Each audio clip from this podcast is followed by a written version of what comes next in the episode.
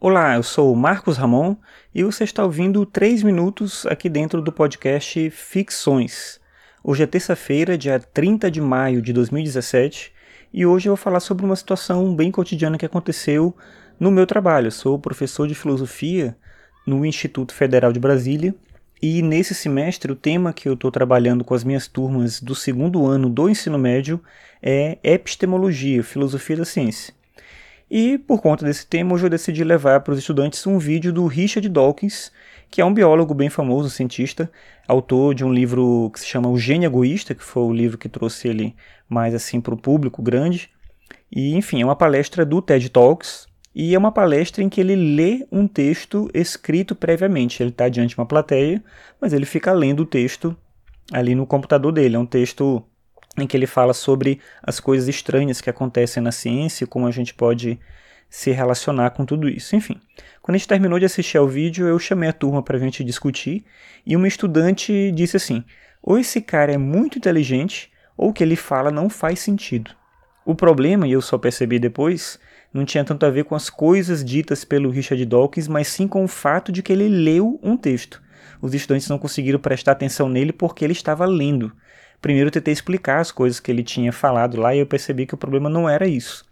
Eu achei isso curioso, mas até que faz sentido. O Dawkins é um cientista do século XX e, na verdade, eu trouxe uma leitura dele para estudantes do século XXI, estudantes interessados em smartphones, jogos online, redes sociais, etc. Enfim.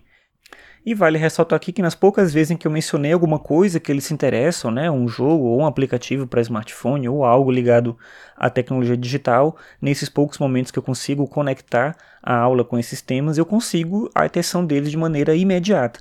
Só que não dá para ter toda uma aula de filosofia sempre conectada com a internet, coisas ligadas à internet. Eu gosto disso, eu gosto de falar sobre isso, mas não dá para ser sempre assim. E aí eu fico pensando, a gente está vivendo agora um colapso da educação formal e eu me vejo em conflito com isso todos os dias em sala de aula. É raro um dia em que eu não saia do meu trabalho pensando seriamente se o que eu faço ainda faz sentido. Eu não quero dizer com isso que antes era fácil e que os professores de outras épocas tinham interesse e a atenção dos estudantes. Quando eu estava no primeiro ano do ensino médio, por exemplo, eu lembro de uma situação em que a professora de redação chorou na sala porque ela não conseguia fazer a turma prestar atenção no que ela dizia. Então, não, não era fácil só porque era outra época.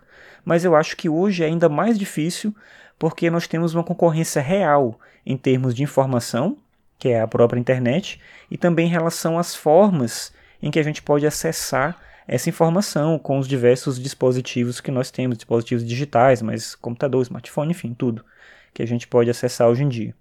Então, se não é mais necessária a erudição dos professores, ou se ela não é mais tão importante, o que é exatamente que está em jogo em uma sala de aula? Eu tenho me perguntado isso e eu não tenho uma resposta suficiente, e é isso que me angustia dentro desse meu trabalho da docência.